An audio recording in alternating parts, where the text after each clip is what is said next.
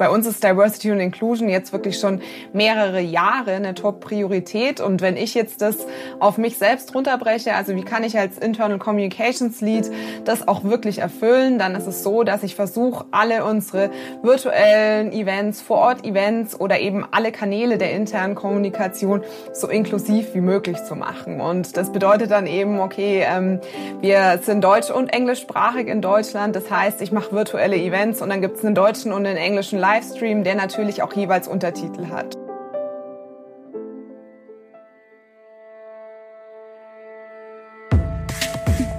Think Beyond, der Podcast rund um interne Kommunikation. Herzlich willkommen zu Think Beyond, liebe ZuhörerInnen. Hier sind wieder Philipp und Desiree. Heute geht es unter anderem um Events, digital, hybrid und präsent. Unser Gast hat gerade im Bereich digitaler Events und interner Kommunikation eine große Expertise. Es geht um Bianca Bauer, Internal Communication Lead bei Microsoft Deutschland, einem Vorreiter in moderner interner Kommunikation. Bianca, schön, dass du heute hier bist. Ich freue mich auch da zu sein. Danke. Ja, ich freue mich auch mit dabei zu sein hier in unserer Runde. Ähm, hallo auch von meiner Seite. Ähm, Bianca, ihr seid bei Microsoft ja ganz weit vorne mit eurer internen Kommunikation und habt in diesem Bereich in den letzten Jahren und Monaten sehr viel aufgebaut. Wie kamst du denn in die interne Kommunikation und zu Microsoft? Wo begann dieser Weg? So viele Komplimente vorab. Vielen, vielen Dank. Also der Weg begann direkt nach meinem Masterstudium. Und zwar habe ich ähm, PR und Kommunikation im Bachelor studiert und dann Industrial Management im Master. Ja, und äh, während meiner Masterarbeit dachte ich mir, es macht bestimmt Sinn, sich ein bisschen zu bewerben. Und dann gab es da eine Trainee-Stelle bei Microsoft Deutschland. Auf die habe ich mich beworben und habe dann eine Woche nach Abgabe meiner Masterarbeit dort angefangen. Und das war ein sehr starker Fokus eher auf Social Media und ja, dann ging es aber so weiter und ich habe festgestellt, okay, für mich ist es so, mein Herz schlägt ein bisschen mehr für die Zielgruppe Mitarbeitende und ich wollte einfach da noch mehr aufbauen, weil es war noch gar nicht so viel da und ein bisschen was umkrempeln, um es einfach moderner zu machen. Und ja, seit 2014 bin ich also im Kommunikationsteam und das hat sich jetzt alles peu à peu aufgebaut und mittlerweile gibt's mein kleines Employee Communications Team und auf diesen ganzen Werdegang bin ich super stolz. Schön. Ähm, Stichwort digitale Kommunikation und Kollaboration. Damit habt ihr bei Microsoft ja nicht nur im Rahmen eurer eigenen internen Kommunikation eine große Erfahrung, sondern ihr bietet ja sozusagen auch die ähm, entsprechenden Lösungen an mit eurer Microsoft 365 Suite, die gerade auch ähm, in aller Munde ist ähm, und natürlich auch insbesondere ähm, der Lösung Microsoft Teams. Ähm, was ist denn aus deiner Sicht die neue Qualität, wenn wir über digitale Kommunikation Kommunikation und Zusammenarbeit sprechen, heute nach bzw. während Corona. Da ist ja einiges in Bewegung gekommen in dieser Zeit. Ja, also ich glaube allgemein, die interne Kommunikation hat unwahrscheinlich viel an Wert gewonnen, sowohl in den letzten Jahren, aber noch mal viel viel stärker jetzt während der Pandemie. Und ich glaube, viele Unternehmen mussten wirklich einen digitalen Wandel machen, der normalerweise zwei drei Jahre gedauert hat, und jetzt hat der dann einfach zwei Monate gedauert. Und das finde ich super spannend und inspirierend zu sehen, wie das dann doch auch funktioniert hat und wie das dank der Technologie auch wirklich funktioniert hat. Und ich glaube, qualitativ kann man wirklich wirklich sagen, dass die Technologien einfach diesen Wandel so gut mit begleiten können. Und natürlich werden da Menschen niemals außen vor gelassen und die sind ganz wichtig, um eben diese Technologien vorzustellen, zu begleiten, vielleicht in einen Change-Plan mit einzufassen und wirklich den Mitarbeitenden auch zu zeigen, wofür ist denn welches Tool auch wirklich sinnvoll und nutzbar. Und deswegen glaube ich, hat das sehr viel mit der Qualität dann auch der internen Kommunikation zu tun, wie eben diese Technologien eingesetzt werden. Mhm. Das physische äh, Beisammensein verlagerte sich jetzt ja in, den, in der letzten Zeit, in den letzten Monaten, beziehungsweise verlagert sich ja immer noch sehr stark jetzt ins Digitale. Und das nicht nur hinsichtlich des Austauschs in kleinem Kreis, also sagen wir Videocalls oder kleinere Meetings äh, etc., sondern gerade auch bei größeren Events. Welche Rolle spielen virtuelle Events für die interne Kommunikation? Also ich finde es ganz spannend, wie sich das entwickelt hat. Bei uns war das schon vor der Pandemie so, dass wir zum Beispiel für unsere rund 3000 Mitarbeitenden ein Townhall-Meeting so gemacht haben, dass es tatsächlich hybrid war. Also wir waren in unserem Münchner Headquarter vor Ort, hatten da unsere Deutschland-Chefin und die Geschäftsleitung auf der Bühne, haben aber auch in die Homeoffices oder vielleicht äh, auf irgendeine Reise, wo die Leute gerade waren, ähm, hingestreamt und es war immer möglich schon eben im Livestream mit zuzuschauen. Und dann hat sich es bei uns natürlich auch so entwickelt, dass es nur der Livestream wurde und ich glaube, es liegt ein riesengroßer Vorteil in dieser digitalen Eventskiste, weil aus meiner Sicht ist es äh, super inklusiv, eben das auch digital mit anzubieten. Also sei es jetzt nur digital oder dann vielleicht später auch wieder irgendwann im hybriden Style. Also ich glaube, es ist ganz wichtig, auf digitale Events zu gehen, um wirklich zu sagen, okay, ich kann es den Leuten von überall anbieten. Und bei uns ist es so, in der Unternehmenskultur ist schon länger eben der Vertrauensarbeitsort verankert und deswegen konnten wir die Mitarbeitenden schon immer irgendwo in den Homeoffices antreffen und die Livestreams dort mit hinbringen. Worauf kommt es aber deiner Meinung nach an, ähm, um gute virtuelle Events umzusetzen? Das ist ja dann gar nicht so einfach. Ist es nicht. Und ich glaube, da mussten alle ganz stark dazulernen und wir ganz genauso. Ähm, was ich persönlich wirklich wichtig finde und äh, ich liebe die Rolle, weil ich darf die auch selbst ausführen, dass es eine Moderation bei den digitalen Events gibt. Äh, ich glaube, das ist unabdingbar und es ist vor allem für die Sprecher und Sprecherinnen wirklich ähm, wichtig, dass sie auf diese digitale Bühne geholt werden, dass ein Panel nochmal ganz anders anmoderiert wird.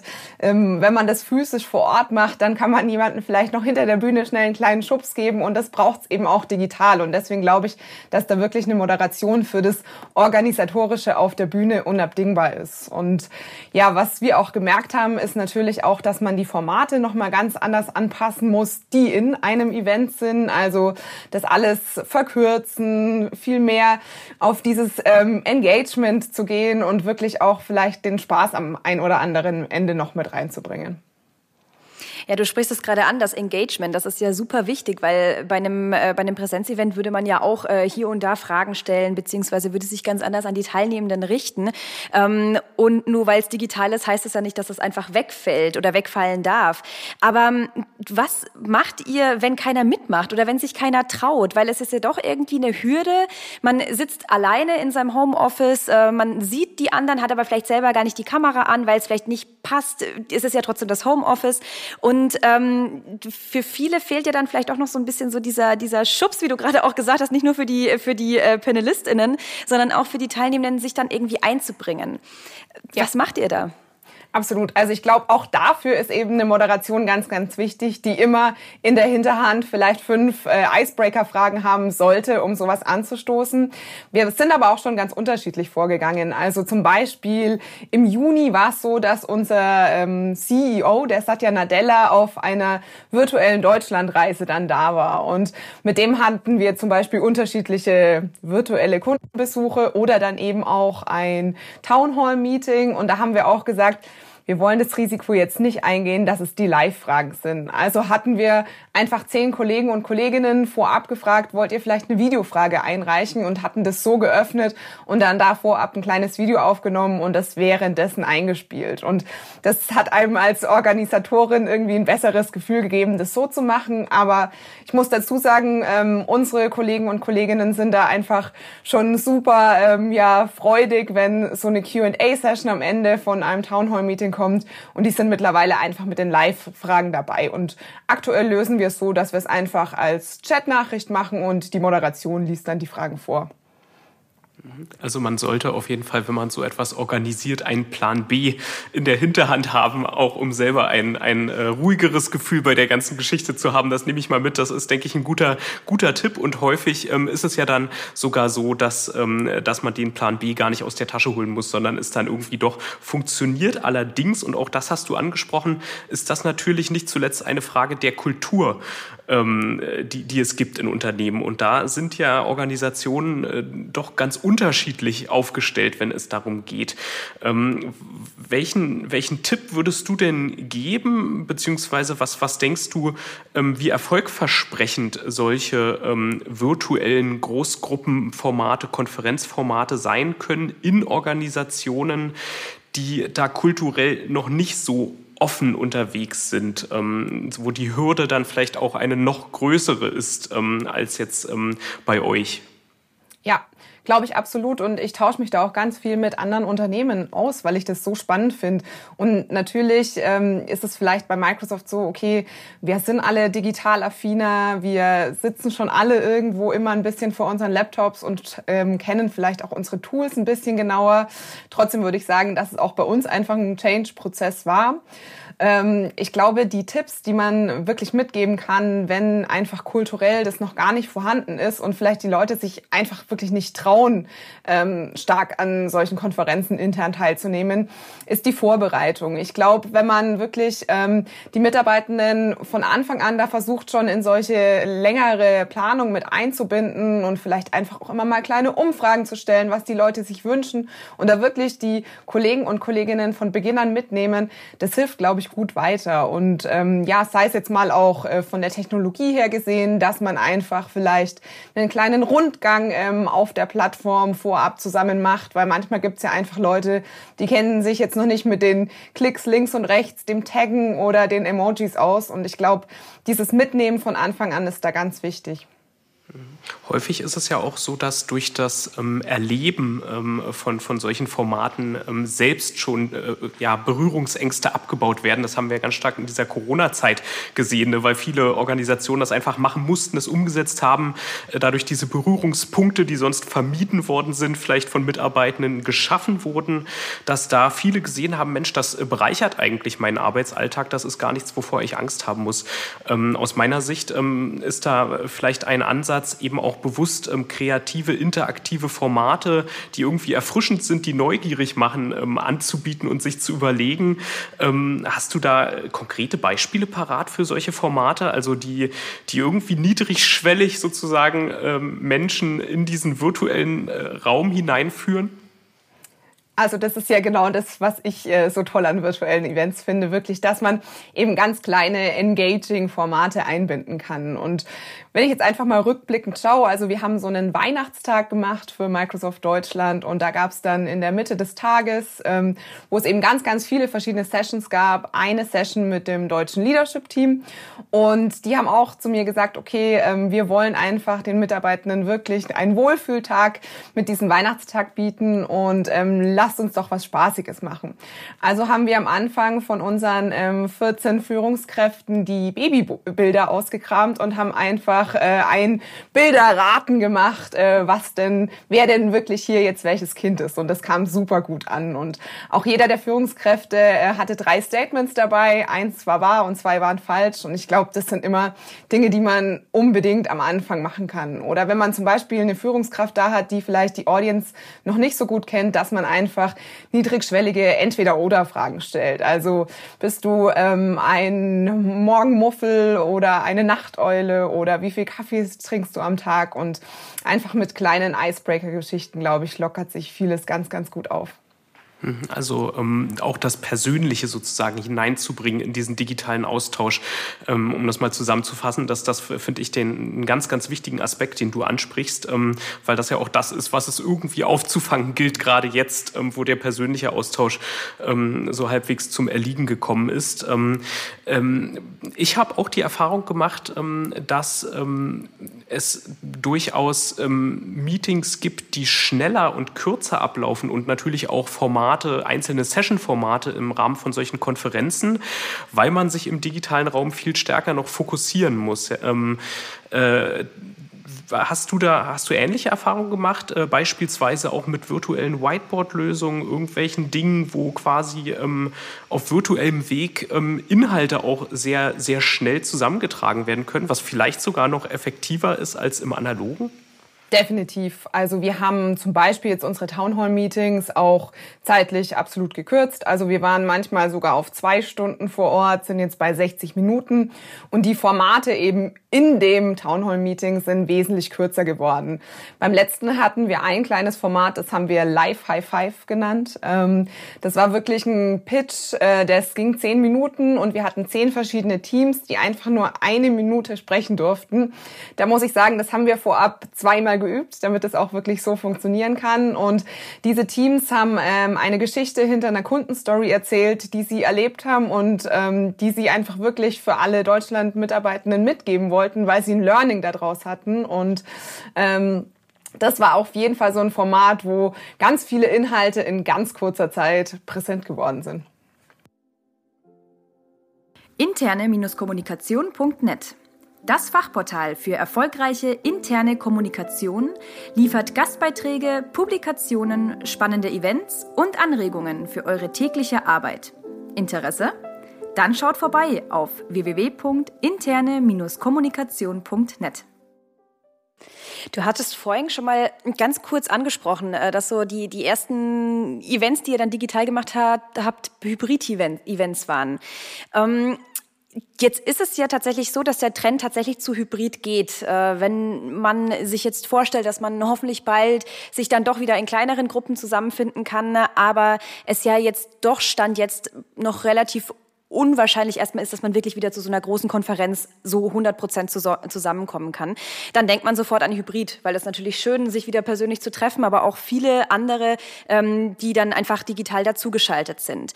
Ähm, es stellt sich da aber ja trotzdem immer die Frage, wie kommen Menschen physisch und digital zusammen? Also nicht nur so, dass dann die digitalen äh, Teilnehmenden einfach beim Präsenzevent zuschauen, äh, sondern da wirklich dabei sind und vielleicht auch ein Stück darüber hinausgeht, einfach zugeschaltet zu werden, sondern wie setzt man praktisch ein wirkliches Hybrid-Event um ähm, und kann dadurch echten Austausch fördern. Was, was würdest du sagen? Hast du dafür Ideen, beziehungsweise wie macht ihr das?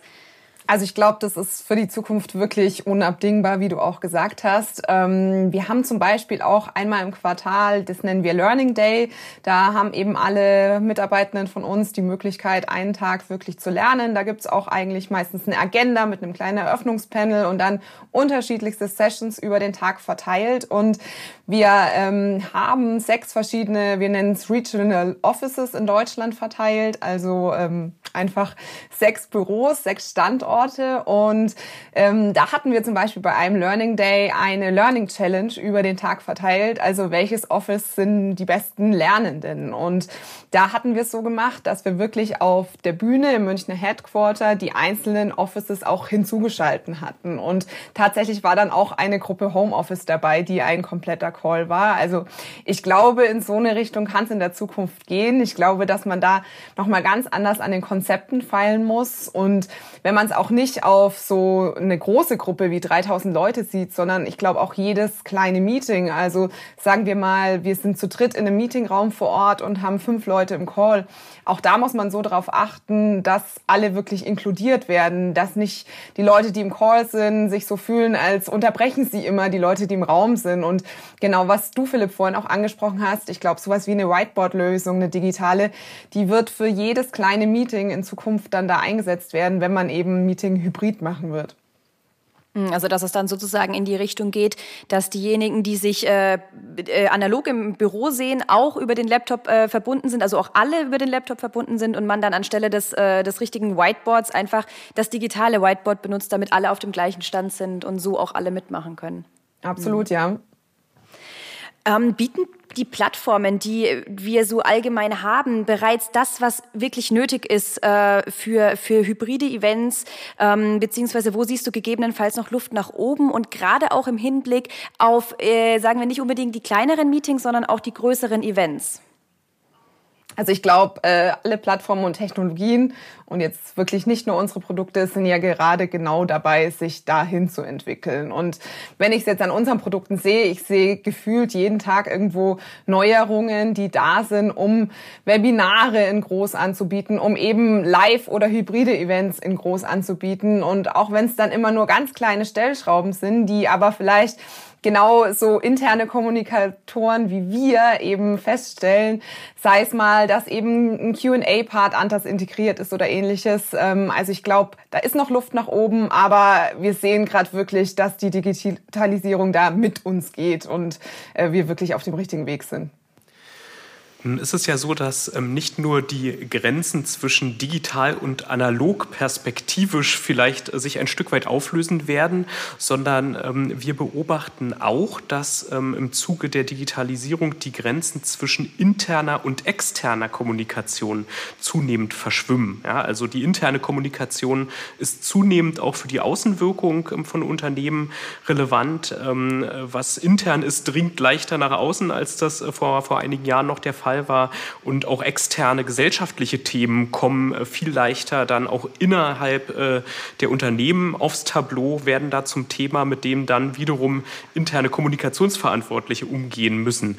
Wir sehen ähm, in dem Zuge auch diesen ganz großen Trend der Corporate InfluencerInnen. Und äh, mich würde interessieren, wie geht ihr bei Microsoft Deutschland mit diesem Trend um? Was, was konkret ähm, macht ihr, um das zu adressieren? Ähm, und ähm, was für Erfahrungen habt ihr gemacht? Also Corporate Influencer oder MarkenbotschafterInnen oder Employee Advocacy. Ich glaube, es sind alles Themen, die eigentlich genau das Gleiche umfassen. Das gibt es bei Microsoft Deutschland tatsächlich schon relativ lang. Das, äh, als ich angefangen habe 2014, war eben so Social Media gerade wirklich im Kommen und ähm, es war alles sehr aktiv auf den Plattformen und da hatten wir auch schon eine kleine Crew an MarkenbotschafterInnen. Und ja, dieses Konzept dahinter wurde eben über die Jahre ähm, noch viel stärker aufgebaut. Aber der Grundsatz, den es damals gab, der ist heute auch immer noch der gleiche und der ist, dass wirklich alle im Unternehmen, also alle Mitarbeitenden von Microsoft Deutschland auch MarkenbotschafterInnen sein können, sollen, wenn sie wollen. Also wir sind da total offen und es gibt auch, ich würde jetzt mal sagen, kein Stempel oder kein Badge, das man dann bekommt, wenn man das ist, sondern wir glauben einfach, nicht nur Social Media ist ja ein Kanal, wo Leute über das Unternehmen sprechen, sondern natürlich kann es auch einfach mal der Plausch im Garten mit dem Nachbarn oder der Nachbarin sein. Oder es ist dann eben ein größeres Event, wo wir Sprecher und SprecherInnen auf der Bühne haben. Und all das umfasst eben das Thema Employee Advocacy. Und deswegen versuchen wir eben so viel Plattformen und Trainings wie möglich anzubieten, um es unseren Mitarbeitenden, wenn sie eben Lust darauf haben, fürs Unternehmen zu sprechen, ähm, sehr einfach zu machen. Und ja, intern ähm, goes extern, also wo sich das bei uns wirklich ganz stark mal rauskristallisiert hat, war bei unserem Company Meeting vor drei Jahren ist es jetzt. Ähm, da haben wir so einen Hackathon gemacht, wo wir wirklich gesagt haben, wir öffnen das jetzt für Kunden und Partner und die externe Welt und wollen auch wirklich das nach außen tragen, weil für uns das einfach so die Unternehmenskultur von Microsoft repräsentiert hat, wie wir da diesen Tag gelebt haben oder diese zwei Tage waren es, glaube ich, sogar. Und da haben wir zum ersten Mal wirklich alles, was wir diese zwei Tage bei dem eigentlich internen Event gemacht haben, nach außen kommuniziert. Und seitdem ist es für uns das Normalste der Welt, dass die interne Kommunikation auch externe Kommunikation ist. Und deswegen ist in meinem Team auch eben interne Kommunikation, aber auch Employer Branding und Employee Advocacy verankert. Unterstützt ihr denn ähm, diese, dieses, äh, dieses Ziel, dass eure Mitarbeitenden ähm, grundsätzlich eigentlich alle ähm, ähm BotschafterInnen für Microsoft sein sollen, mit irgendwelchen Maßnahmen? Ähm, äh, und, und wenn ja, wie? Ähm, also wo, wo, wo verläuft da vielleicht auch die Grenze zwischen dem Aufgabenfeld der internen Kommunikation und dann auch äh, Human Resources? Äh, das, das fließt ja sicherlich äh, hier und da dann ineinander. Tatsächlich ist bei uns eher eine geteilte Aufgabe eben zwischen Kommunikation und dem Marketing. Und ähm, vom Marketing ist es einfach noch ein bisschen stärker vielleicht in die Rubrik ähm, Social Selling. Und da gibt's äh, unwahrscheinlich viele Trainings, die die Kollegen anbieten. Und von der internen Kommunikation ist es einfach auch mehr, die Awareness zu schaffen. Also was ist überhaupt das Thema? Wo finde ich die Ressourcen? Und wie kann ich mich informieren, wenn ich eben Markenbotschafterin bei Microsoft Deutschland werden möchte? Mhm. Und seid ihr ähm, bei diesem Vorhaben auch auf Vorbehalte innerhalb eurer Belegschaft, vielleicht auch gerade ähm, bei den Führungskräften gestoßen? Oder ist das bei euch so tief verankert ähm, in der Unternehmenskultur, dass ihr sagt, dass das war eigentlich gar kein Thema? Ähm, vielleicht, falls du das, was ich fast annehme, ähm, verneinst mit den Vorbehalten, wie würdest du denn damit umgehen, wenn es solche Vorbehalte gäbe? Beziehungsweise was könntest du KollegInnen, FachkollegInnen raten, die vor genau diesem Problem stehen? Also ja, ich glaube, Vorbehalte gab es bei uns tatsächlich nicht die größten, aber wir haben natürlich auch klein angefangen und ähm, diese erste Gruppe an MarkenbotschafterInnen, das waren äh, vielleicht 100 Leute, die wirklich aktiv Dinge gepusht haben und mit denen wir ganz eng zusammengearbeitet haben.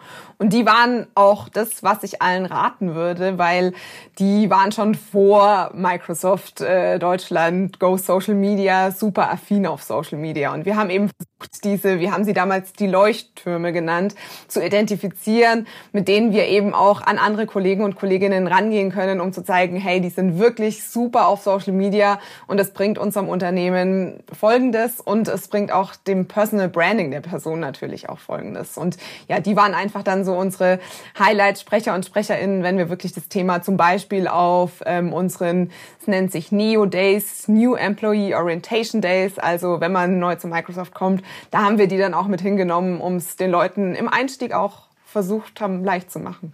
Bei dem Ganzen gibt es ja dennoch eine, so ein ja, leichtes Risiko einer Eigendynamik, sage ich mal. Also ähm, was ist beispielsweise, wenn eine Person, ein Corporate Influencer, eine Corporate Influencerin äh, nicht mehr beispielsweise den Werten der Firma entspricht oder aber Dinge macht oder Dinge sagt, die äh, mit den Werten nicht mehr konform gehen. Also das ist jetzt so ein extremes Beispiel.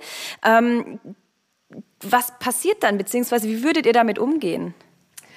Ist was, was wir in Deutschland wirklich noch nicht ganz stark ähm, irgendwo gesehen haben. Das Thema ist in den USA, würde ich sagen, schon super stark aufgetreten. Auch geht bisschen vielleicht hinsichtlich des Begriffs Employee Activism, was glaube ich auch gerade so ein Buzzword ist, was relativ trendet. Ähm, wir hatten es bisher noch nicht, deswegen könnte ich nicht sagen, wie wir vorgegangen wären. Ähm, was wir bisher hatten, ist natürlich, dass vielleicht mal Dinge, die doch confidential waren, nach außen gekommen sind. Und da haben wir uns die Kollegen und Kolleginnen dann einfach direkt äh, in den Call einberufen und ihnen erklärt, wie ähm, denn da jetzt was falsch gelaufen ist und warum haben wir uns einfach nochmal erklären lassen. Und ich denke auch genau in diese Richtung würde man wirklich sagen, okay, man versucht es auf der ganz äh, One-to-One-Call-Ebene und ähm, nicht anders und kein Fingerpointing oder ähnliches, sondern einfach direkt die Klärung.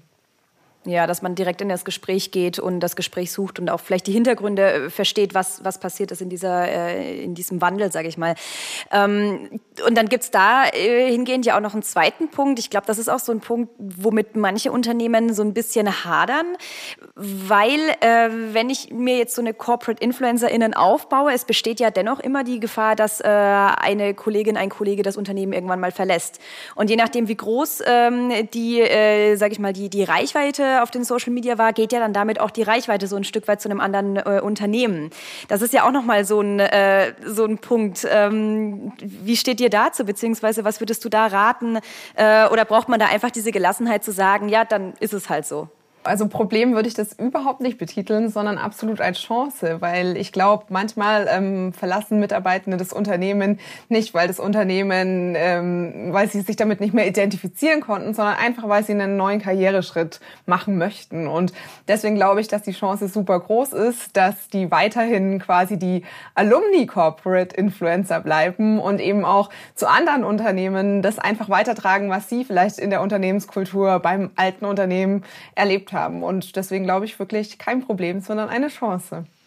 Also du sagst, wenn, wenn Mitarbeitende sozusagen ihr Unternehmen im Herzen tragen, dann ist das äh, sozusagen, kann das nur gut sein, ähm, auch äh, über eine äh, Unternehmenszugehörigkeit hinaus. Ähm, es ist so, dass ähm, vor allen Dingen, um, um da auch nochmal ein konkretes Beispiel für so ein gesellschaftliches Thema jetzt zu nehmen, da hatten wir ja eingangs drüber gesprochen, diese, diese, dieses Verschwimmen von intern, extern, dass die, das Thema Diversity, ja, Gleichstellung, Inklusion ähm, ein ganz, ganz wichtiges Thema ist, ähm, gerade zur Zeit. Also ich meine, das Thema war schon immer wichtig, aber jetzt aktuell kommt es eben besonders stark auf, auch im Unternehmenskontext. Und ähm, da würde mich äh, zunächst einmal interessieren, welche gesellschaftliche Verantwortung Unternehmen aus deiner Sicht generell haben, wenn es um solche Themen geht.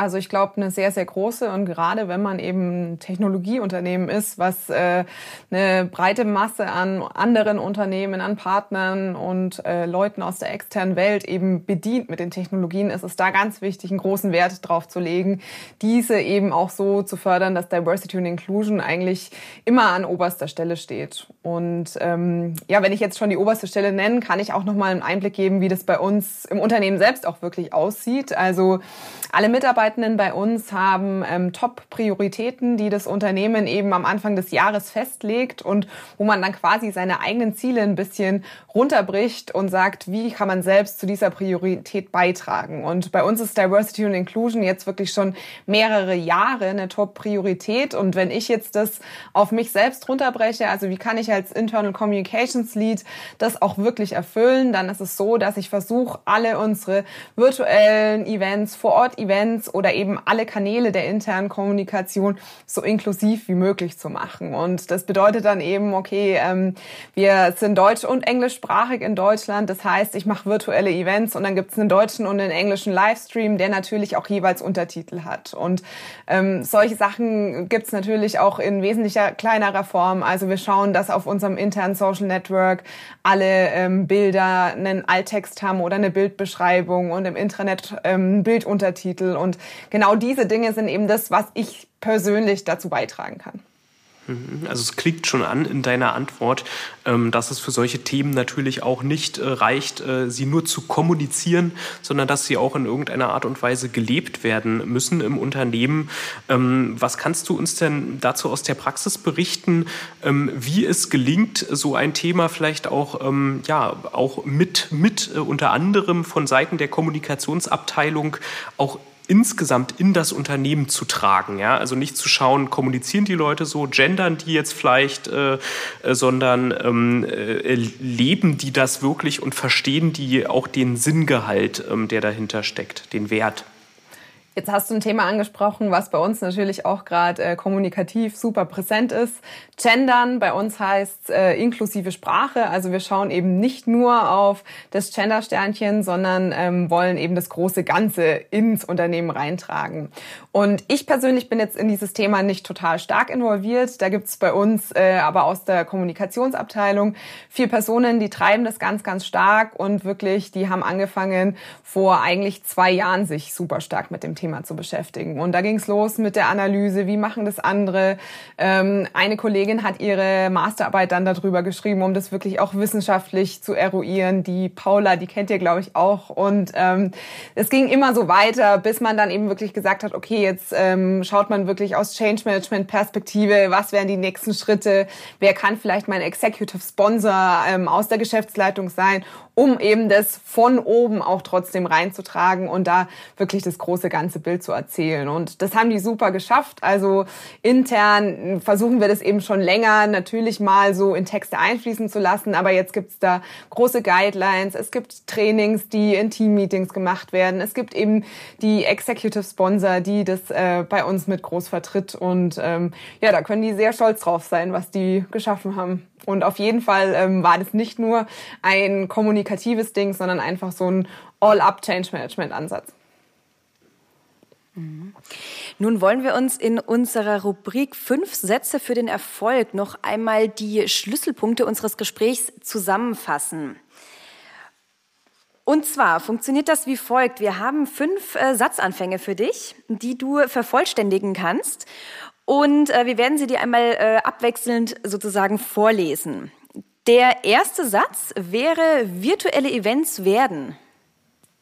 Mit sehr viel Spaß die Zukunft der internen Kommunikation. Mhm. Hybridformate sind. Noch in den Kinderschuhen, aber entwickeln sich auf eine gute Ebene. Kollaboration funktioniert digital? Mit großer Transparenz. Corporate InfluencerInnen sind ein Trend, der die nächsten Jahre immer in der Kommunikation verankert sein wird und unsere Unternehmen einfach nach außen repräsentiert. Hm, und last but not least, Diversity ist relevant für Unternehmen, die Haltung nach außen und innen zeigen wollen. Ja, ähm, damit ähm, äh, sind wir bei unserer letzten Frage, die wir äh, heute hier in diesem Rahmen an dich haben. Wir sind ja ein Weiterbilder als SCM und äh, daher interessiert uns insbesondere die Frage, was möchtest du noch lernen? Das muss nichts Berufliches sein, es kann auch was Privates sein. Ähm, ja, das Lernen hört ja nie auf und ähm, insofern sind wir gespannt, was äh, der eine Punkt ist. Also ich möchte mich gern äh, hinsichtlich Psychologie tatsächlich weiterbilden und ähm, das versuche ich jetzt eigentlich schon seit ein paar Monaten, aber dann habe ich wieder andere Trainings gesehen, die ich auch machen wollte. Deswegen steht es noch auf meiner Agenda und ich glaube, dass eben dieser Faktor ganz wichtig für KommunikatorInnen ist und ja, da möchte ich weiter reinschnuppern und hoffe, dass ich das über den Sommer hin machen kann. Super, vielen lieben Dank, Bianca. Vielen Dank für diese ganzen Einblicke, für unser nettes Gespräch. Das hat mir sehr viel Spaß gemacht und äh, schön, dass du bei uns warst. Vielen Dank euch. Think Beyond, der Podcast rund um interne Kommunikation.